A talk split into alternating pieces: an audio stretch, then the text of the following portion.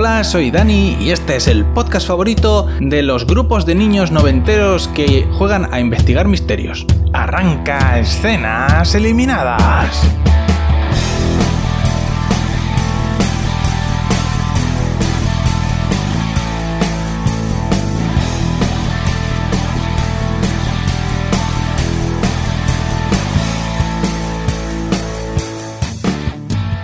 Esta semana en Escenas Eliminadas vamos a contar el piloto de Paraíso, la Stranger Things española. Que los creadores dicen que no es Stranger Things, pero la gente dice que sí, que se parece un montón, que esto es un plagio y una copia barata de Stranger Things. Y vamos a ver si eso es verdad. Vamos a ver qué pasa en el piloto de Paraíso.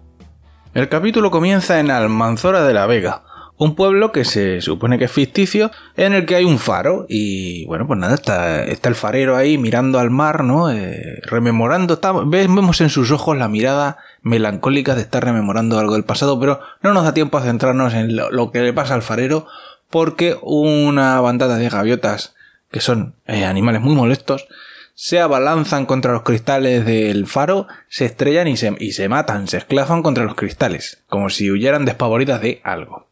Nos trasladamos al pueblo y vemos que en un poste de la luz hay clavado un cartel que anuncia que hay tres chicas del pueblo que están desaparecidas. Y vemos que hay tres chavales que están poniendo más carteles. Tres chavales que son eh, la encarnación de los años 90. Porque, bueno, llevan pantalones que les quedan cortos, se le ven los calcetines. Llevan chándal de estos de licra que se estilaban en los 90. Y mochilas multicolor, con dibujos. Mochilas del todo 100 multicolor. Eh, todo muy noventero, la verdad. Y nada, pues estos tres chavales vemos que hay uno que va en patinete, otro que va en bici y otro que va en silla de ruedas, ¿vale? Para cubrir todo el espectro de vehículos posibles. Seguimos a una mujer que está haciendo footing que se dirige al cuartel de la Benemérita, al cuartel de la Guardia Civil. Y eh, yo quiero entender aquí en esta escena que esta chica es una agente de la Guardia Civil que está en su día libre y por alguna razón va al cuartelillo. Y cuando llegan el cuartelillo, está el padre de una de las chicas desaparecidas discutiendo con el, con el capitán o no sé, lo que tengan ahí en la Guardia Civil, que no es lo que tienen. Y le está diciendo que, que, bueno, que en los últimos años han desaparecido mucha, mucha gente joven ahí en el pueblo, una cantidad anormal de desapariciones ahí en, en, ese pueblo, y le está diciendo al capitán que no, que no tiene sentido, o sea, que le digan que no tiene relaciones, o que alguna relación tiene que tener, y el policía le está diciendo que, que bueno, que están haciendo los pasos normales en este tipo de casos y tal, pero que no, que no podían ni decirle que eso tenía relación, ni que tenía, que no tenían ninguna pista, que, que las tres chicas han desaparecido en una discoteca, abarrotada de gente, pero nadie vio nada. Entonces, claro, la, la Guardia Civil está más inclinada a pensar que se han fugado que, han desaparecido o han sido secuestradas. Pero bueno, claro, evidentemente el padre está convencido de que han sido secuestradas. A todo esto aparece un hombre de etnia asiática. Vamos, lo que viene siendo un chino. Y entra el tío ahí hasta la cocina en el cuartel de la Guardia Civil y le dice al jefe, oye, ¿dónde vas? Chinorris. Ven aquí un momento, ¿dónde vas? Y el otro no le contesta. Se empieza ahí a pasear por, toda por todo el cuartelillo y no le contesta. Y ya entonces llega un momento que el, jefe de la Guardia Civil se le pone faltón y le dice, pregunta allí en, a micro abierto, que si alguien ha pedido comida china. ¿Vale? Eh, claro, evidentemente un chiste muy racista. Y entonces el asiático este, el chinorris, vamos a decirlo bien, dice, soy el agente no sé qué, agente chinorris, de la UCO. Cuanto antes me hagan todos los chistes de rollito de primavera, humor amarillo, y todas esas cosas, pues antes empezamos a trabajar porque hay varias chicas desaparecidas. La UCO, la Unidad Central Operativa de la Guardia Civil, un asiático que no termina de hablar bien castellano en la Unidad Central Operativa de la Guardia Civil en los años 90 en España. Poco probable. Pero bueno, el caso es que aquí está este hombre, que viene un poco a dirigir la operativa y entonces el capitán de la Guardia Civil le dice, vaya, no sabíamos que venía usted hoy, don agente Chinorris. Y el Chinorris le dice, claro, ahora don, ¿no? Ahora don agente Chinorris. Ya, ya. Nosotros ahora nos vamos con los chavales, con los que estaban pegando los carteles, que han llegado al instituto, y en el instituto hay una, como una especie de homenaje, de, altar, hay homenaje a las chicas que han desaparecido. Y alguien ha profanado el altar y le ha pintado una polla, así tal cual, sin paños calientes, a la foto de una de las desaparecidas. Y ha acompañado la obra de arte con un texto que reza está desaparecida o comiendo pollas. Una de las dos opciones. Y, y claro, estos chavales cuando llegan ven eso, se molestan, hay pelea, tiene que intervenir un profesor porque terminan ahí dándose de puñetazos con el que supuestamente ha pintado eso. Y todo mal. En esta escena ya nos introducen a dos personajes más. La niña de gafas con trenzas y la Eleven española. La Eleven española que lleva el... Eh, no, no, es calva como la Eleven americana, sino que tiene el peinado de Lord Farquaad de Rec, ¿vale? Es curioso porque yo estuve aquí en los 90 y yo no recuerdo haber visto a ninguna niña que se peinara como Lord Farquaad. Pero, oye, no lo sé. Entre tanto, el padre que estaba antes en, la comisaría, en el cuartelillo de la Guardia Civil, eh, discutiendo con el capitán, ahora está en su casa y está ah, intentando comunicarse con gente por radio, por radiofrecuencia, y está contando pues eh, que su hija ha desaparecido, que desapareció en la discoteca Paraíso, junto con dos amigas, que por favor, que si alguien sabe algo, que comunique con la policía, con la, con la Guardia Civil. Y eso lo va haciendo por todas las frecuencias de la radio para ver si alguien le, le puede proporcionar alguna pista, le, o contarle lo que sea. A todo esto, volvemos al instituto y resulta que el que había hecho la bromita de profanar el altar no es el que se ha llevado la hostia antes, es otro y de alguna manera que se ha resuelto fuera de cámara lo han pillado. Entonces ha ido su madre a buscarlo al instituto y la madre va acompañada de no sabemos si es el padrastro o el novio de la madre. Y entonces, claro, la madre le está diciendo, hombre, ¿cómo se te ocurre esta broma? Qué pésimo gusto, hijo mío. Eh, no tiene ni puta gracia. Esta familia lo está pasando muy mal. Esta familia siempre se ha portado bien con nosotros. ¿A santo de qué? Tienes tú que ir a hacer esta bromita, tonto de los cojones le está, le está cantando a las 40, ¿no? Entonces el, el padrastro o el novio le dice, bueno, vete a por el coche que ya me quedo yo con él, ya, ya hablamos de hombre a hombre. Y cuando la madre se va, el padrastro le dice, mira, una cosa, entre tú y yo, la broma era buena, era buenísima, no, no lo era, pero bueno, a este señor le parece buenísima. Y dice, me he reído muchísimo, la broma cojonuda, pero a tu madre problemas los justos, y entonces coge y le calza una hostia. Bueno, una de cal y una de arena. Felicitado por la broma, pero te han cansado otra hostia. Mientras este muchacho se lleva una merecida hostia al estilo Caranchoa, el padre de una de las chicas desaparecidas sigue intentando comunicar con alguien por radio y por fin lo consigue. Y de hecho, eh, consigue comunicarse con el padre de otro chaval que desapareció tiempo atrás. Y entonces quedan para verse en persona, porque el otro le dice, mira, escuché el otro día tu mensaje y estaba esperando que volvieras a hablar por la radio para decirte que nos tenemos que ver en persona. Entonces allí que se va el padre a ver a este, a este señor. Se presenta en la casa de este hombre y, y pues nada, están tomando ahí un café y están hablando de los hijos y este hombre pues le cuenta que, que su hijo desapareció hace tres años, que no han vuelto a saber nada y que su mujer eh, ha muerto recientemente de cáncer. Y acto seguido, el, otro pues le pregunta, dice, oye, pero ¿y la policía qué te dijo? ¿Qué línea de investigación estaban siguiendo? ¿Qué teorías tenían? Y entonces el otro le descubre una gran revelación. Le dice, la policía está en el ajo. Todo el mundo está en el ajo, el gobierno está en el ajo, el CNI está en el ajo, me llenaron la casa de micrófonos y yo estoy investigando por mi cuenta. Mm, suena un poco a paranoico, suena un poco a magufo, pero bueno, vamos a darle el beneficio de la duda a este hombre. Y entonces pues se va a, rebuscar por la casa para encontrar no sé qué que le quiere enseñar a, este, al padre de la, de la chica desaparecida. Y nada, pues viendo que este hombre no vuelve, dice el padre, voy a, pues voy a buscar a este hombre porque no, lleva ya un rato dentro de la casa y no vuelve. Y se, se, va metiendo por las habitaciones y encuentra el crime board de este hombre con todas las conexiones que ha ido haciendo, todas sus teorías conspiranoicas y, y toda su, toda su teoría magufa y claro, se queda impresionado. Entre tanto, en el pueblo, uno de los chavales que estaba poniendo carteles al principio eh, está haciendo sus cosas ahí en el club de vela, arreglando aparejos y cosas así. Y de pronto escucha discutir a la Eleven española con su padre, pero discutir muy fuerte.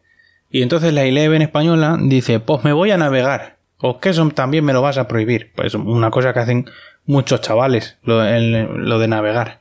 Y entonces, pues nada, el muchacho se va para el, club de vela, suponemos que a coger sus cosas para irse a navegar, y de pronto le da un, le, da un militao y se cae al suelo porque necesita azúcar.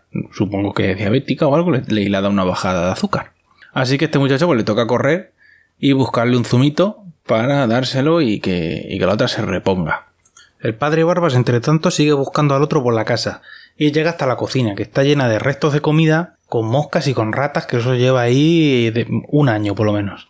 Y a todo esto aparece el dueño de la casa con una escopeta y le dice una cosa te voy a decir, dos escopetas tengo. Y lo apunta y le dice, ¿dónde está mi hijo? Que seguro que eres uno de ellos, de estos que está aquí en el complot para secuestrar a mi hijo. ¿Dónde está mi hijo? Dime dónde está o te pego un tiro ahora mismo. Y entonces el otro le dice, no, mire que yo soy eh, el padre de las barbas que ha venido antes para hablar de su hija que también está desaparecida. Y del otro lo parece como que no le cree y justo en ese momento aparece el inspector Sinorris y le apunta con la pistola al dueño de la casa y le dice, no, aquí de dos escopetas tengo nada. Aquí yo tengo una pistola y nadie va a disparar a nadie. Una vez repuesta, la Eleven española le cuenta al protagonista que la noche en la que desaparecieron sus amigas, que yo no sé si es que una de ellas es su novia o qué, porque está muy interesado, el caso que la noche que desaparecieron las muchachas esas, dice que ella estaba en la discoteca y vio en la parte de atrás de la discoteca, en el barranco que está al lado, una luz como de alguien fumándose un cigarrillo.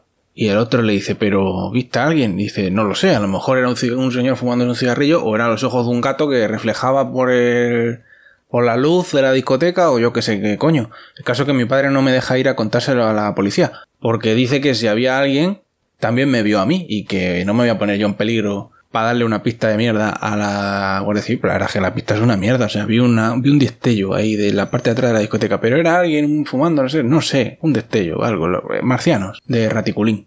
Total, que ahí, eh, de momento eso queda ahí. Esa noche, nuestro protagonista, del pelito champiñón, vuelve a su casa y su familia le hace una celebración de cumpleaños. Su padre le regala una Game Boy, pedazo de regalo, y le tienen hecha una tarta de lacasitos. Y cuando sopla las velas nos damos cuenta de que hemos sido engañados porque esto era solo una ficción de la mente del jovencito champiñón porque en realidad su padre no está en casa, su hermano no está en casa, la policía que es amiga suya tampoco está en casa, nadie está en casa, las luces están apagadas, él está solo en la penumbra y se, se pone una vela triste y pírrica en un trozo de pastel que le ha regalado la madre de su amigo el paralítico y pues celebra su cumpleaños él en medio de la oscuridad en una escena, bueno, deplorable. Y aquí yo me quiero entender que una de las chicas desaparecidas es su hermana y que su padre es el señor de las barbas que anda por ahí dando vueltas y hablando por la radio buscando a su hija. A la mañana siguiente nuestra comandita de Stranger Things españoles se ha ido al barranco que hay detrás de la discoteca a mirar a ver aquello del cigarro, a ver si encuentran alguna pista en el fondo del barranco, el barranco que tiene como, yo qué sé, como 50 metros de alto. Y no les da tiempo a bajar a pelo champiñón ni a su amigo el gafas, porque eh, ya por su cuenta, la niña de las coletas y, Leven Española ya han venido con una cuerda gorda y ha bajado Leven Española, que es mucha para adelante. Y el caso es que, pese a estar a punto de despeñarse, al final consiguen subirla entre todos y ella ha encontrado una chapa de, bueno, pues de, no sé, o sea, un, una gente que sale ahí en la chapa, yo creo, yo voy a decir que son los Backstreet Boys, y vosotros lo creéis. Em, y le dice, ¿tú reconoces esta chapa? Y Pelo Champiñón dice, es de mi hermana. Chan, chan, chan. Fíjate tú, fíjate tú. Ha bajado hasta el fondo de un barranco a 50 metros, donde ella le pareció ver un destello que a lo mejor era alguien fumándose un pitillo o no, y ha encontrado de, no sabemos cómo, una chapa de los Backstreet Boys que perteneció a la hermana de Pelo Champiñón. Vamos, ya no hace falta que venga el, el, detective Chino Riz. Total, que bueno, con, esta, con este resultado de esta investigación se van al cuartelillo de la Guardia Civil a calentarle la cabeza a los agentes de la Benemérita y el jefe les dice, pero vamos a ver, una chapa de los Backstreet Boys, ¿tú sabes cuántas chapas de los Backstreet Boys hay por el mundo? Que esto lo regalan con la Super niño del pelo champiñón. Esto no es prueba de nada. Además que habéis bajado hasta el fondo del barranco para haberos matado. ¿Es que estáis tontos o qué? Total, que no, que la Benemérita no le da crédito a esta relevante pista que han encontrado los niños Stranger Things. Entonces la, eh, la policía, bueno, la Guardia Civil les invita a no jugar a los detectives, cosa que por supuesto no van a hacer ni puto caso, y el, y el comandante Chinorris les hace un truco de magia absurdo, sin venir a cuento, que yo sinceramente, yo estoy allí para hablar de una cosa de que mi hermana acá ha desaparecido, no sé qué, y me viene un chino risa, hacerme un truco de magia y le meto una hostia que lo mismo duermo en el cuartelillo. A todo esto, la policía que es amiga de la familia de una de las desaparecidas ha ido al faro a hablar con el farero porque ha llamado el hombre para decir que se le han estampado un montón de gaviotas contra el cristal del faro.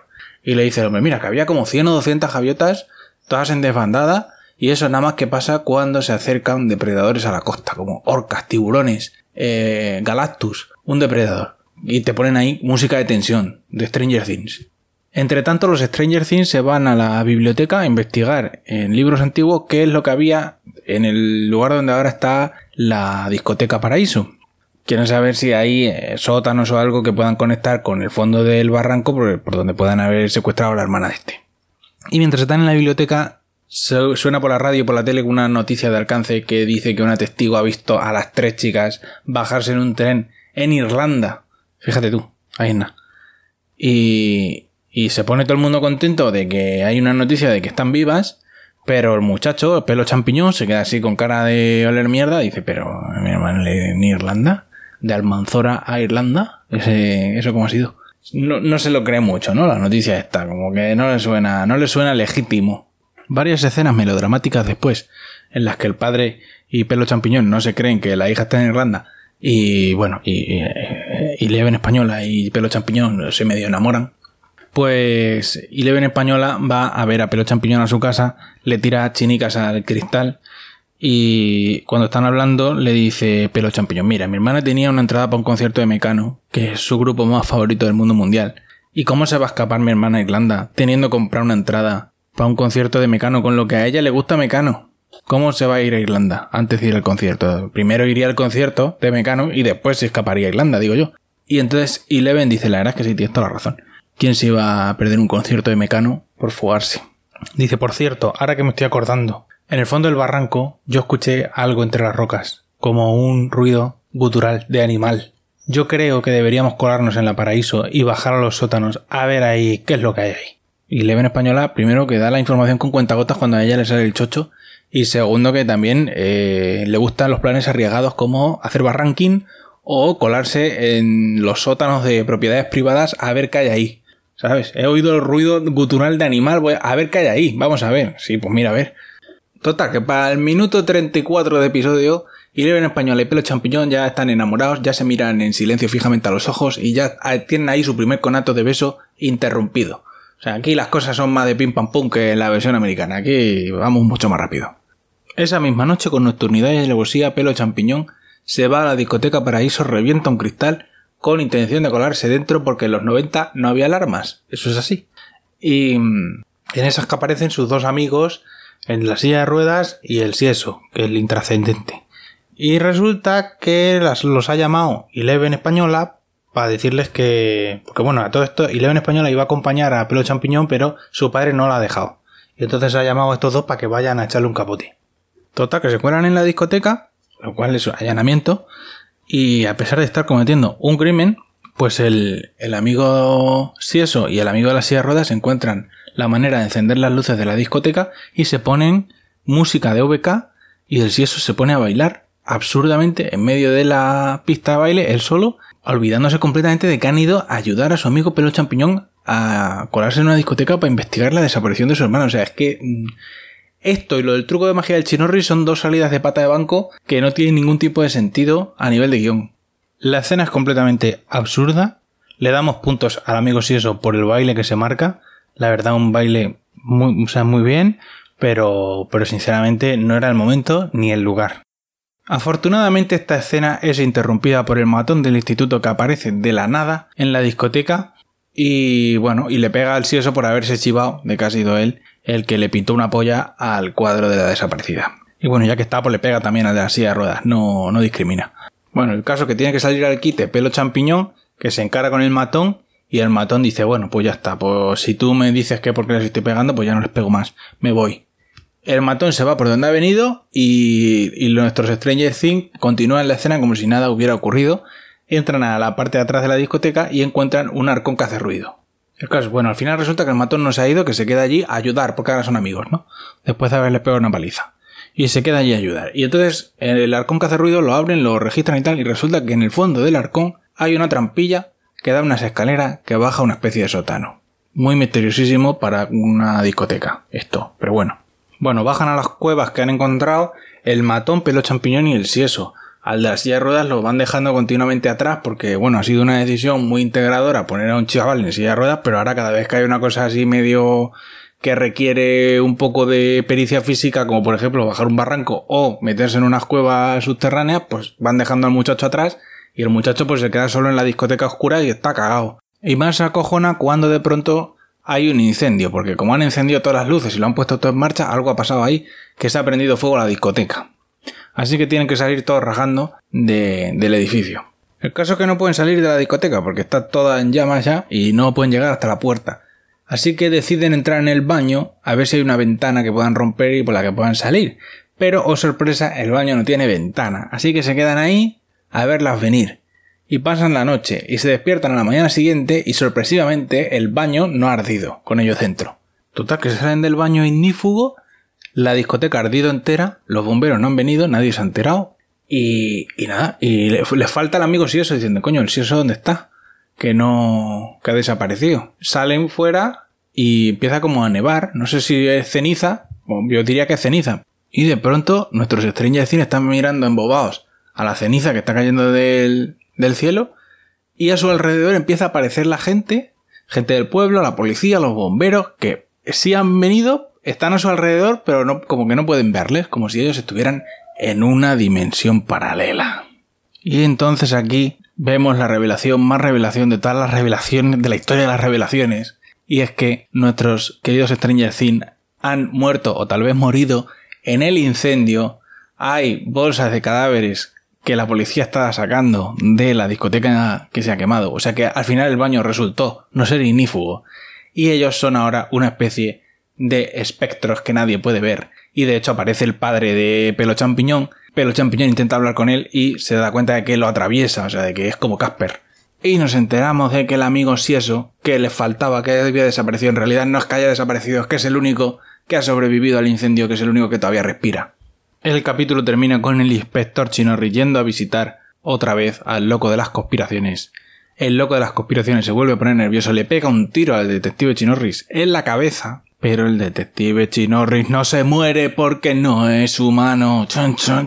Y con eso termina el piloto de Paraíso, la Stranger Things española, que luego al final resulta que no se parece tanto a Stranger Things, pero bueno, la estética sí que recuerda bastante y de ahí que mucha gente diga que es la Stranger Things española. La copia, el plagio de Stranger. Y nada, pues eso es todo. Si queréis escuchar los episodios anteriores de Escenas Eliminadas, los tenéis en la web escenaseliminadas.com y si queréis contarme cualquier cosa, lo podéis hacer en mi cuenta de Twitter, Escenitas. Hasta la semana que viene.